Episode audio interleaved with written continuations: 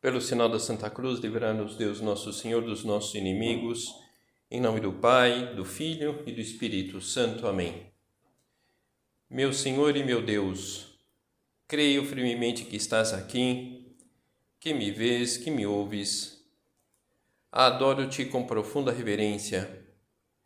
Peço-te perdão dos meus pecados e graça para fazer com fruto esse tempo de oração minha Mãe Imaculada, São José, meu Pai e Senhor, meu anjo da guarda, intercedei por mim.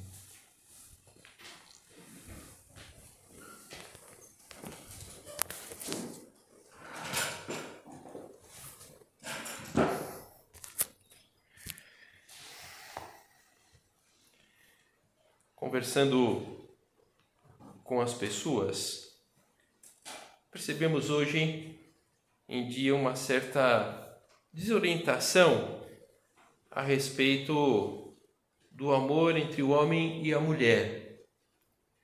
Muitas vezes se fala do namoro, se comenta sobre passos que se deve seguir, há muitas ofertas direcionadas para a vida sentimental, mas a julgar pelos resultados não se obtém muito sucesso quantas pessoas apaixonadas que, passado algum tempo, se separam, casamentos que vão à falência, traições. A psicologia pode, deve ajudar os rapazes e as moças a viverem esses momentos da sua vida. Nessa meditação, não trataremos de temas de, de psicologia, e alguém pode perguntar, poxa, mas o que, que você pode aportar ao assunto? Então, eu, eu, na verdade, não muito, mas o cristianismo sim pode oferecer alguns princípios que poucas vezes são mencionados, mas que oferecem alguns parâmetros acertados sobre esse assunto. Então, uma primeira pergunta que muitos se fazem, muitas pessoas se fazem é essa: será que encontrar a pessoa certa é uma questão de sorte. Como tudo na vida, há uma parcela imponderável, uma série de fatores que não sabemos explicar e que nós costumamos chamar de sorte, de, de coincidências. E na vida cristã, a gente chama de providência divina. Quer dizer, é, nossa vida ela, ela, ela, ela tem alguém pensando na nossa vida. Nós podemos usar bem ou mal a nossa liberdade. E essa pessoa que é Deus, pensando na nossa vida, vai ajudar a que nós voltemos ao caminho adequado. Então, digamos assim, a, a, a sorte, a coincidência, eh, na verdade, deveríamos falar da providência divina atuando na nossa vida. Por isso, um primeiro ponto muito importante é, para encontrar a pessoa certa é rezar, é pedir a Deus. São José Maria, ele fala disso em caminho. Estás rindo porque te digo que tens vocação matrimonial. Pois é verdade, isso mesmo, vocação.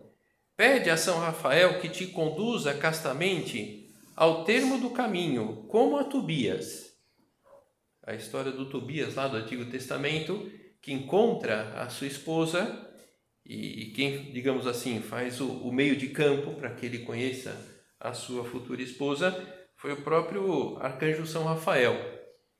Então essa, é, né, esse São Rafael como é, o, o, o, protetor das almas para encontrar a sua é, né? encontrar uma pessoa com quem construir a própria vida.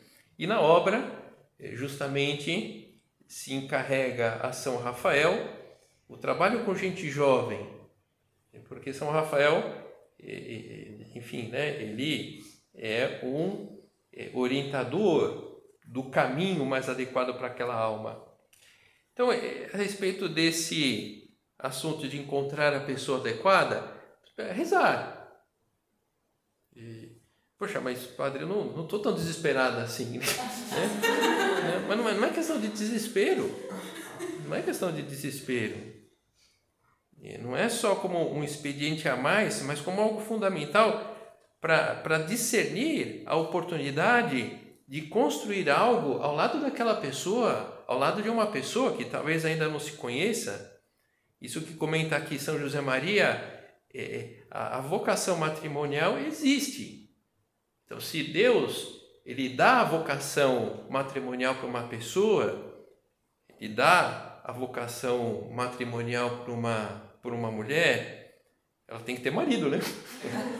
né? E se dá a vocação matrimonial para um rapaz, ele tem que ter esposa, né? Senão, enfim, não, não dá, né? E como acontece muitas vezes que na juventude, a época do amor, ao mesmo tempo que alguém pede para encontrar a pessoa certa, Deus pede para algumas pessoas entregar o coração por inteiro, o que nós chamamos aqui o celibato apostólico. Esse, esse caminho também faz parte do amor. Novamente, a referência de São José Maria ao, ao, ao sorriso matreiro. Como te rias nobremente quando te aconselhei a pôr teus anos moços sob a proteção de São Rafael, para que ele te leve a um matrimônio santo, como ao jovem Tobias, com uma moça que seja boa e bonita e rica, disse-te gracejando. E depois que pensativo ficaste quando continuei a aconselhar-te que te pusesses também sob o patrocínio daquele apóstolo adolescente João, para o caso do Senhor te pedir mais. No caso de Nosso Senhor pedir para alguém o um coração inteiro, e não um coração dividido com uma outra pessoa. Então, por isso que também ao pensar no amor humano, Vale a pena também ponderar essa outra possibilidade. Lembramos aquela passagem do jovem rico? Convidou, Jesus convidou aquele jovem para segui-lo. E aquele jovem que já era bom, ele não quis ser melhor. Quando ele se afastou triste por não ter sabido ser generoso, São Pedro pergunta para Jesus: Eis que nós deixamos tudo e te seguimos. Que recompensa, pois, teremos nós? E todo que tiver deixado casas, ou irmãos, ou irmãs, ou pai, ou mãe, ou filhos, ou terras, por amor do meu nome, receberá cem vezes tanto e herdará a vida eterna. Então, essa, o caminho do, do celibato também é um caminho de amor. Um caminho que algumas pessoas estão chamadas a segui-los a segui-lo.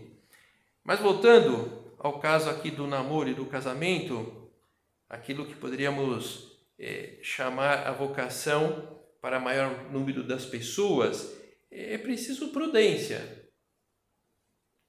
Uma, um, rapaz, uma moça que pretendem se casar e serem felizes, costumam confiar muitas vezes mais na sorte do que na prudência ignoram que dentro do cristianismo existem algumas normas orientadoras que, ainda que não cheguem a garantir a felicidade num casamento, fazem com que seja muito mais provável a felicidade naquele casamento, procurando que aquele relacionamento tenha a benção de Deus. Algumas mães aconselham as filhas que pensem que a única pessoa da família que pode escolher é o marido os outros membros da família não são, são impostos pela vida. Não temos como escolher os pais, os irmãos, os filhos. O marido, sim. Portanto, é preciso escolher bem, não só com o coração, mas também com a cabeça. É bonito ver mulheres de personalidade que estão apaixonadas e, e usando a cabeça, porque percebem que aquele rapaz com que se relaciona não é, não é adequado.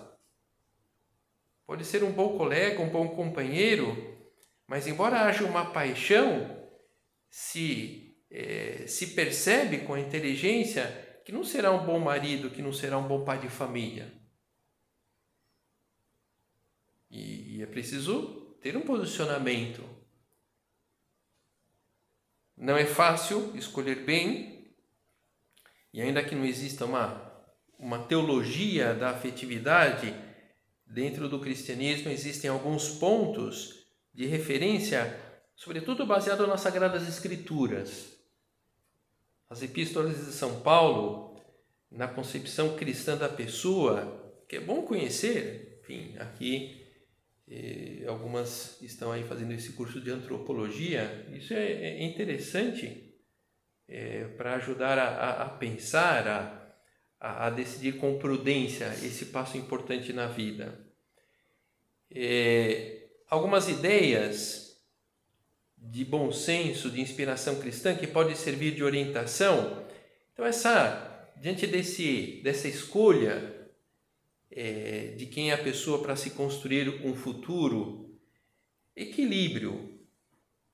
Então esse equilíbrio entre o entendimento, a inteligência, a vontade e a afetividade. Sem dúvida, a afetividade é importante. É preciso gostar da pessoa da pessoa como um todo, não do seu corpo, não do seu status, não do seu dinheiro, não da sua profissão. Gostar da pessoa, gostar de estar com a pessoa, eu sinceramente acho um pouco estranho é, falando com algum rapaz, alguma moça. E, bom, então, puxa vida, né? Tem que encontrar agora meu namorado, né? né? Puxa vida, tem que encontrar minha namorada, né? alguma coisa, alguma coisa está errada. Tudo bem, uma outra vez pode ocorrer, mas sempre. Então a afetividade é importante, gostar da pessoa, gostar de estar com a pessoa. A inteligência também entra em jogo.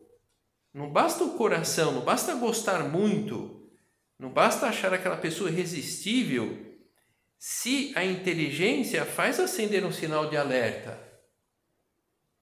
É preciso seguir a inteligência, olha, cuidado, é, é, essa pessoa, você não percebe que ela é meio egoísta? É, ele gosta de ter você, não tanto de você. Olha, essa, esse rapaz aí é muito simpático, mas você não vê que ele é um pouco acomodado? Como, como que ele que será mais velho? Olha, você percebeu como ele trata a mãe como se fosse uma escrava? Você está disposta a revezar com ela? Então, se a inteligência diz não entra nessa fria, é preciso levar em conta. Poxa, padre, mas é preciso apostar nas pessoas. Quando casar, ele vai mudar. Não. É verdade a necessidade de apostar nas pessoas. Agora, nesse âmbito do relacionamento, como em vários outros, o melhor é apostar no caminho vencedor. Quer dizer, qual é a lógica que demonstra que com o casamento ele mudará? Não tem lógica. Talvez pode ser um grande desejo dela que ele mude, mas não não não, né? não, não, tá, não, não há uma certeza aí. E a vontade é também um aspecto importante. Ah, não gosto, mas eu acabo gostando. Entrar no namoro com essa postura é, pode até ser aceitável, mas não no casamento. Então, cuidado com os namoros muito longos. Tem gente que acaba casando porque se acostumou com o outro. Mas o amor propriamente não está lá presente. Então, esse, esse aspecto de equilíbrio, é, é, entendimento, inteligência, a vontade e a afetividade não quer dizer que seja fácil esse equilíbrio, mas era é, necessário ir por esse caminho. Depois também a proporção. É, a proporção entre a resposta afetiva e o motivo que causou. O amor tem que ser mais forte do que a atração. E o que é amor? O desejo de fazer o bem àquela pessoa. O que, que desencadeou aquele afeto? Para isso é preciso saber diferenciar entre sentir-se atraída, apaixonar-se e gostar da pessoa. É, sentir-se atraída não é estar apaixonada. Não sei. Olha, pode se sentir atraída por sete, oito rapazes. É, não quer dizer propriamente que haja um, propriamente um, um, um sentimento forte para com todos eles. Deus criou o ser humano como homem e mulher, com essa força vital de atração. Lembramos lá no Gênesis, não é bom que o homem esteja só. Falei, uma ajudadora que lhe seja idônea. Ajudar na tarefa de dominar o universo, os dois juntos. É, alguém semelhante, da mesma natureza que ele, Deus ele não disse, façamos-lhes alguém linda de morrer. Né? É, vamos fazer, façamos-lhe alguém super inteligente. É, é, fazer é, a, é, a imagem e semelhança. Os rapazes, eles procuram alguém que lhes ajude a se realizar, a realizar aquele plano em conjunto e, e, e, e também a quem ajudarão a realizar-se, alguém com quem compartilhar um projeto de vida, porque uma moça se sente atraída pela ideia que ela foi formando de como deveria ser a pessoa ideal. Então essa eh, enfim, né, todo esse tema de é, sentir-se atraída, apaixonar-se. A, a, flecha do cupido existe? Bom, depende. Pode acontecer que você conhece uma pessoa e acha que essa pessoa combina é, com aquele quadro imaginário do príncipe encantado. Puxa, cheio o príncipe encantado e se apaixona. E quando você conhece melhor lá o rapaz, que coincide mais ou menos com esse esquema interior, a, a, a imaginação produz uma exaltação emotiva. Mas é preciso analisar isso. O, o, apaixonamento inicial é só um ponto de partida. Quando se consegue construir o amor, então a atração perdura e até aumenta. E quando não, o afeto desaparece. Então, o que, que é normal no relacionamento? O que é um relacionamento saudável? Que haja paixão e amor. Mas o amor é fundamental, porque a paixão passa e o amor pode não passar. É melhor que não passe. É, né, que haja amor à primeira vista, que haja uma paixão muito forte. Mas, enfim, acho que é até recomendável né, que não seja uma paixão assim tão forte. Enfim, a pessoa lá né, com aquela paixão tão forte de 30 anos, ela tem colapso cardíaco. não, né, não tem energia para sustentar aquela paixão, né? É, então, é, também, né, quer dizer, a, a, a, como o amor, é, o desejo de agradar aquela pessoa é, é, que eu estimo, a falta de flechada inicial não quer dizer nada.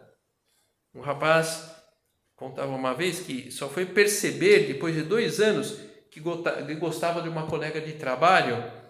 E, e, e, tudo bem que o homem às vezes é meio, meio sem noção né? mas mas é isso ele ficou duas semanas sem ir trabalhar e, e, percebeu que sentiu muita falta dela. Não brilhou o olho não sentiu choque na mão não perdeu a respiração. Mas é possível né? Uma moça gostar de um rapaz e o rapaz não se interessar. Não é que ele despreza. É, por isso ninguém deve se sentir humilhada com isso, se acontece. É, simplesmente essa moça não se ajusta ao tipo de mulher que aquele rapaz tem na cabeça. Mas também isso pode, pode mudar. Então, se aquele rapaz é um bom partido, um cara completo, digamos assim, então é melhor não se afastar ele pode mudar de ideia. Então, nesse caso, no bom sentido da palavra, vale a pena brigar por ele se realmente houver uma esperança. Logicamente, não de maneira ostensiva, porque ele vai sair correndo. Né? É, então, essa ideia é, é, do, do apaixonar-se é um elemento importante a considerar. E mas às vezes o, o, o que faz gostar não é o decisivo.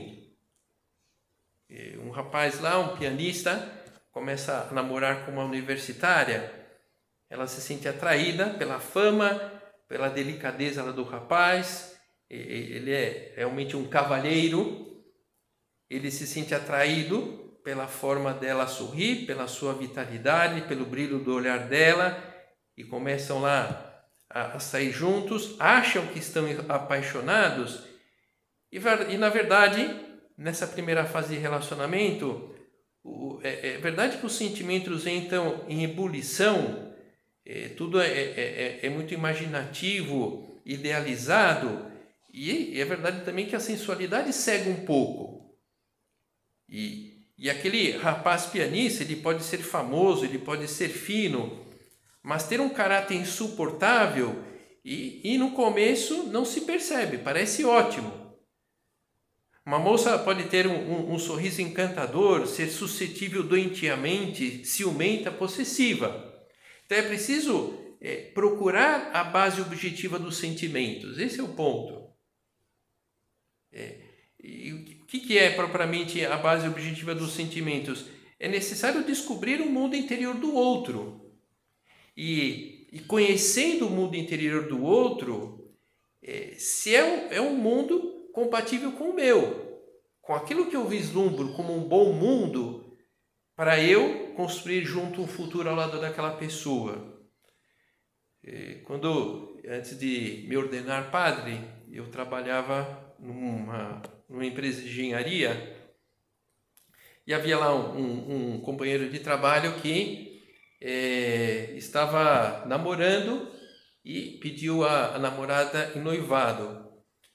E, e aí, conversando, ele falava: Puxa Deus, eu, né, eu, eu, tive uma das conversas mais sérias da minha vida com alguém, é, ao pedir lá em noivado. Eu fiquei curioso, né? Falei, mas poxa, mas o que, que foi a conversa? Então, isso, eu morava lá em Curitiba e eu sabia que ele era um, um, um torcedor fanático do Atlético Paranaense, né? Então, ele me explicava, né? Bom, padre, Adilson, eu, é, eu expliquei para ela, domingo à tarde é dia de jogo. Eu não vou abrir mão. E ela topou, né? E ela topou. Bom, é isso, né? Conhecer, digamos assim, né? O mundo interior do outro. Então, o que, que tinha no coração desse homem? É, ela, mas quer dizer, o Atlético Paranaense era importante. E ela topou, mas conhecendo esse, esse mundo interior. Então, resumindo, o importante é, com flecha ou sem flecha, conhecer os valores pessoais da outra pessoa. É porque Há um projeto de passar o, a, a, vida ao lado daquela pessoa e, e, e os valores pessoais, é, o, o, mundo interior do outro é, é importante e, e é preciso conversar sobre isso. Alguns casamentos não dão certo porque essas conversas para descobrir o mundo interior do outro é, ocorrem depois de casados. E, e, e, aí percebem que aquela pessoa não é adequada. E aí separa, né? Então é, é, é melhor que essas conversas sejam feitas antes do, do casamento. Então, o conhecimento do outro, é, e hoje não há dúvida que dentro desse conhecimento do outro é preciso navegar contra um valor muito comum que é isso, né? Arranjar um namorado porque sim, porque todo mundo tem, pelo medo de ficar encalhada. Não, né? É preciso namorar sempre com esse intuito de construir uma vida comum juntos. E quem não tem essa perspectiva corre um grande risco que pode marcar a vida, que é perder a capacidade de amar quando se busca um namoro de qualidade, o conhecimento do outro, é, esse, essa capacidade de amar se desenvolve. E se desenvolve junto com o outro. E, e a vida dos dois entra por um caminho de, de, de felicidade, de harmonia, porque os dois estão querendo amar com paixão, sem paixão, mas é, apostaram no amor verdadeiro. Conhecer é poder responder afirmativamente com segurança perguntas do tipo: poderei viver feliz, santamente com essa pessoa, compartilhando o mesmo teto, os mesmos ideais, projetos? é, as atitudes mais íntimas durante toda a vida? Será um bom pai para os meus filhos? É preciso pensar nisso, é preciso levantar. Talvez não haja uma resposta de bate-pronto. Eu preciso, eu preciso investigar. Eu preciso prestar atenção para dentro dos parâmetros que eu tenho, se essas perguntas serão bem respondidas com aquela pessoa com quem é, é, se está relacionando. O conhecimento que leva às respostas dessas perguntas é que deve pautar um namoro, um namoro sério, um namoro consistente. E é, o que pode atrapalhar, esse conhecimento profundo do outro? É, um sentimento possessivo. É, é preciso sempre estar grudados o tempo todo. O namoro não pode impedir o desenvolvimento da, da personalidade do, dele e dela. Aquela pergunta que São José Maria faz em caminho: escuta, escuta, isso é uma amizade ou uma algema? Então é preciso que um e outro tenham espaço. Não pode ser uma relação sufocante. Isso é um grande laboratório é, para desenvolver a confiança no outro. Puxa vida, não dá para dar muito espaço, senão ele escapa, né? Puxa, alguma coisa não está não tá correta aí. Não se pode deixar de estudar, de conviver normalmente com a família de cultivar amizades, de fazer planos independentes só porque se está namorando. Isso pode parecer frio, cerebrino, pouco romântico, mas a verdade é que o próprio namoro se torna mais autêntico e mais realizador quando é conduzido mais pela inteligência do que pela paixão. é o que nós é, vimos até agora. Isso é o, é o trecho de um livro, que é um livro bastante recomendável sobre esse tema de relacionamento, chama 270 Perguntas sobre o Sexo e Amor, do é, Dom Rafael Cifuentes, um homem que é um sacerdote, foi bispo e que ele trabalhou muito na pastoral familiar. Ele tem muita experiência de lidar, tinha, né? Ele faleceu, ele tinha muita experiência de lidar com esse tema. Depois também um, uma, uma, um aspecto importante o que pode atrapalhar nesse conhecimento mútuo no namoro é todo o tema da falta de pureza. E aqui há, há muitas vezes um erro de postura. Bom, enfim, evite, existem dois jeitos de namorar.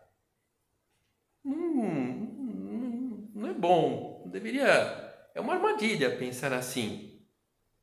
Normalmente um argumento que está mal disfarçado da sensualidade. Existe, na verdade, o melhor jeito de namorar, aquele que Deus pode estar em todos os momentos junto do casal, do casal que está namorando. O ato conjugal, antes e depois do casamento, não é a mesma coisa do ponto de vista de significado. O ato conjugal dentro do casamento é manifestação de entrega mútua.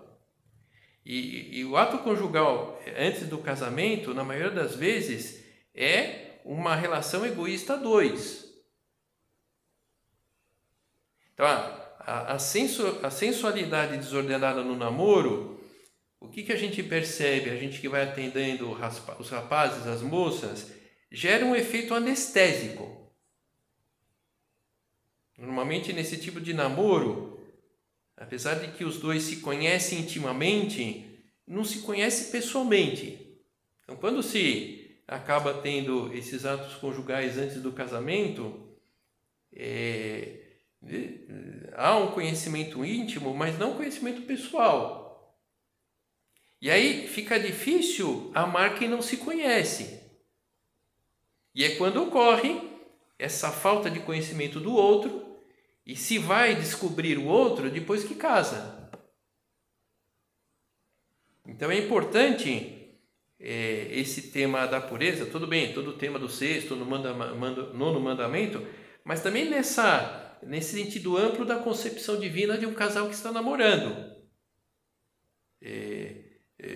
dentro dessa perspectiva da sensualidade no namoro, que gera um efeito anestésico. E, e, e, e, quando iria aflorar algum defeito revelador do outro, principalmente o egoísmo, vem anestesia. E se não, e se não descobre de maneira profunda aquele egoísmo do outro. E quando uma discussão positiva iria definir mais o que cada um pensa da vida, vem anestesia. E, não se conhece o que o outro pensa daquela situação. E quando se teme perder o outro, se lança a mão da anestesia. E quem segura o namoro pela sensualidade, olha, dificilmente irá conseguir segurar um casamento. Pureza, perguntam e sorriem, são os mesmos que vão para o matrimônio com o corpo murcho e a alma desiludida. E eu acho que nenhum, ninguém tem o interesse de chegar assim no, no, no matrimônio.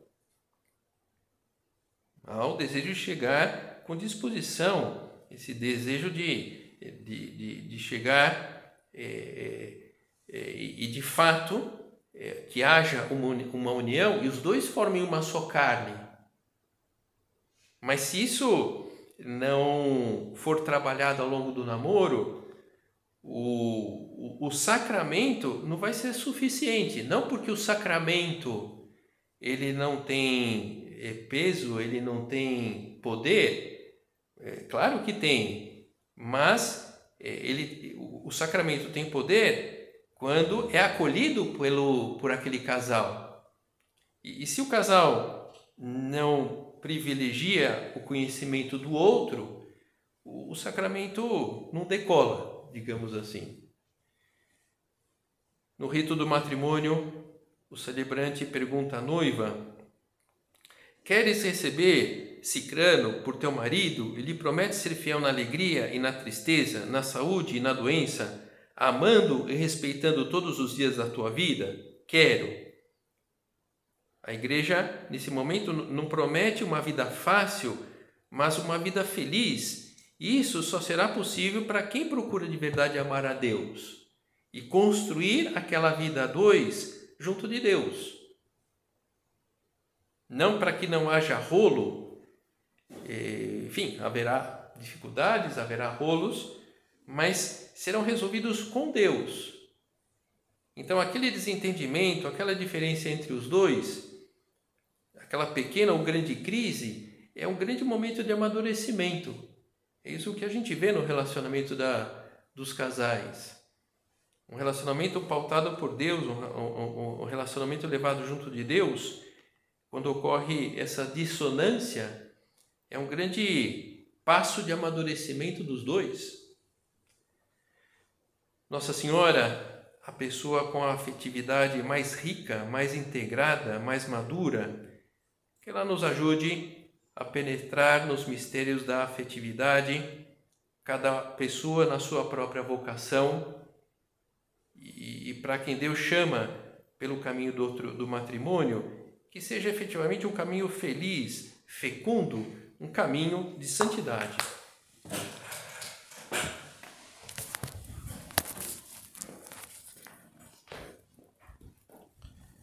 Dou-te graças, meu Deus, pelos bons propósitos, afetos e inspirações que me comunicaste nesta meditação. Peço-te ajuda para os pôr em prática. Minha Mãe Imaculada, São José, meu Pai e Senhor, meu anjo da guarda, intercedei por mim.